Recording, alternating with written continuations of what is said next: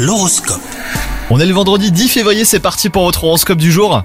Les poissons, vous êtes d'humeur romantique et vous avez envie de le crier sur tous les toits. Si vous êtes en couple, la personne qui partage votre vie sera réceptive et saura vous le rendre.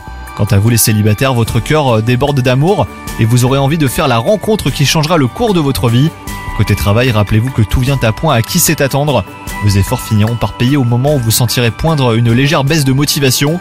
Vous ne perdrez pas de vue vos objectifs et vous devrez par moment mobiliser toute votre concentration et ben pour ne pas vous laisser déstabiliser par des tiers qui semblent être des concurrents. Un regain d'énergie vous fera du bien après un épisode de petite forme les poissons. Profitez-en pour vous occuper de ce que vous avez remis à plus tard tout en veillant à ne pas trop tirer sur la corde. Bonne journée à vous